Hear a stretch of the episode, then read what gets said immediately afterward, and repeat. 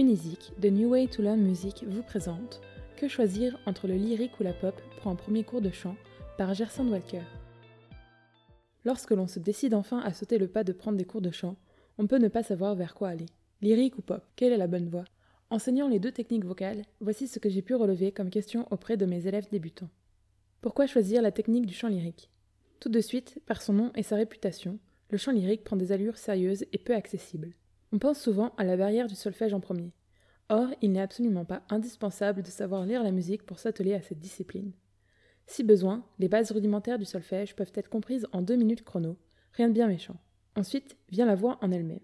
Comment sortir ce son si caractéristique, si éloigné de notre voix de tous les jours, par des techniques simples et ludiques, telles que celle du bâillement? L'élève pourra chercher ce timbre particulier et délicat du chant lyrique. Cette technique vocale tend vers la recherche de votre résonance. Son répertoire englobe une myriade de possibilités. En effet, cette technique existe depuis bien longtemps. Il y a deux genres principaux. La musique sacrée, donc les chants religieux, tels que l'Ave Maria, les requiem, et la musique profane, comprenant les opéras, les mélodies. Ensuite, il faut choisir l'époque, donc le courant musical. La musique savante peut aller du chant grégorien au style contemporain en passant par le baroque, le classique, le romantisme. Si tout cela vous est inconnu, ce sera une belle découverte.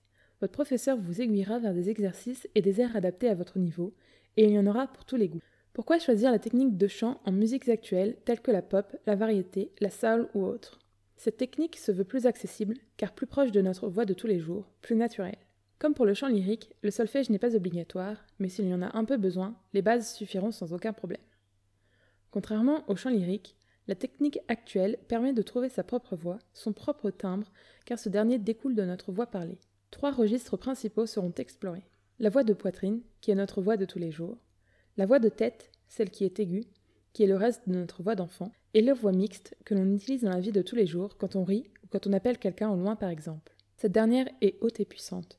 Elle est projetée, contrairement à la voix de la technique lyrique, qui elle est en résonance avec votre corps. Le choix du répertoire est vaste en musiques actuelles aussi. De la variété à la pop, du blues à la soul, de la folk au gospel, tous les styles sont bienvenus pour commencer à chanter. Votre professeur vous dirigera certainement vers des choix adaptés à votre compréhension de votre propre voix. Y a-t-il des points communs entre les techniques de chant lyrique et de musiques actuelles? Les deux techniques peuvent être complémentaires. Rien ne vous empêche d'alterner entre elles afin d'explorer toutes les possibilités de votre voix. La technique de la respiration est la même pour les deux disciplines, mais ce n'est pas le seul point commun. On peut compter aussi l'articulation, la posture, la gestion de l'espace, la gestion des émotions et l'interprétation. Le tout est de vous amuser et de vous sentir libre dans votre expression vocale. Le lyrique et la musique actuelle sont bien différents en style, mais très complémentaires techniquement. Et au-delà de tous ces aspects, tous deux vous apporteront une connaissance plus approfondie de votre voix, mais aussi de vous. Merci pour votre écoute. Découvrez tous nos professeurs de chant sur Unisic et retrouvez tous nos podcasts sur les différentes plateformes de streaming. À bientôt chez Unisic.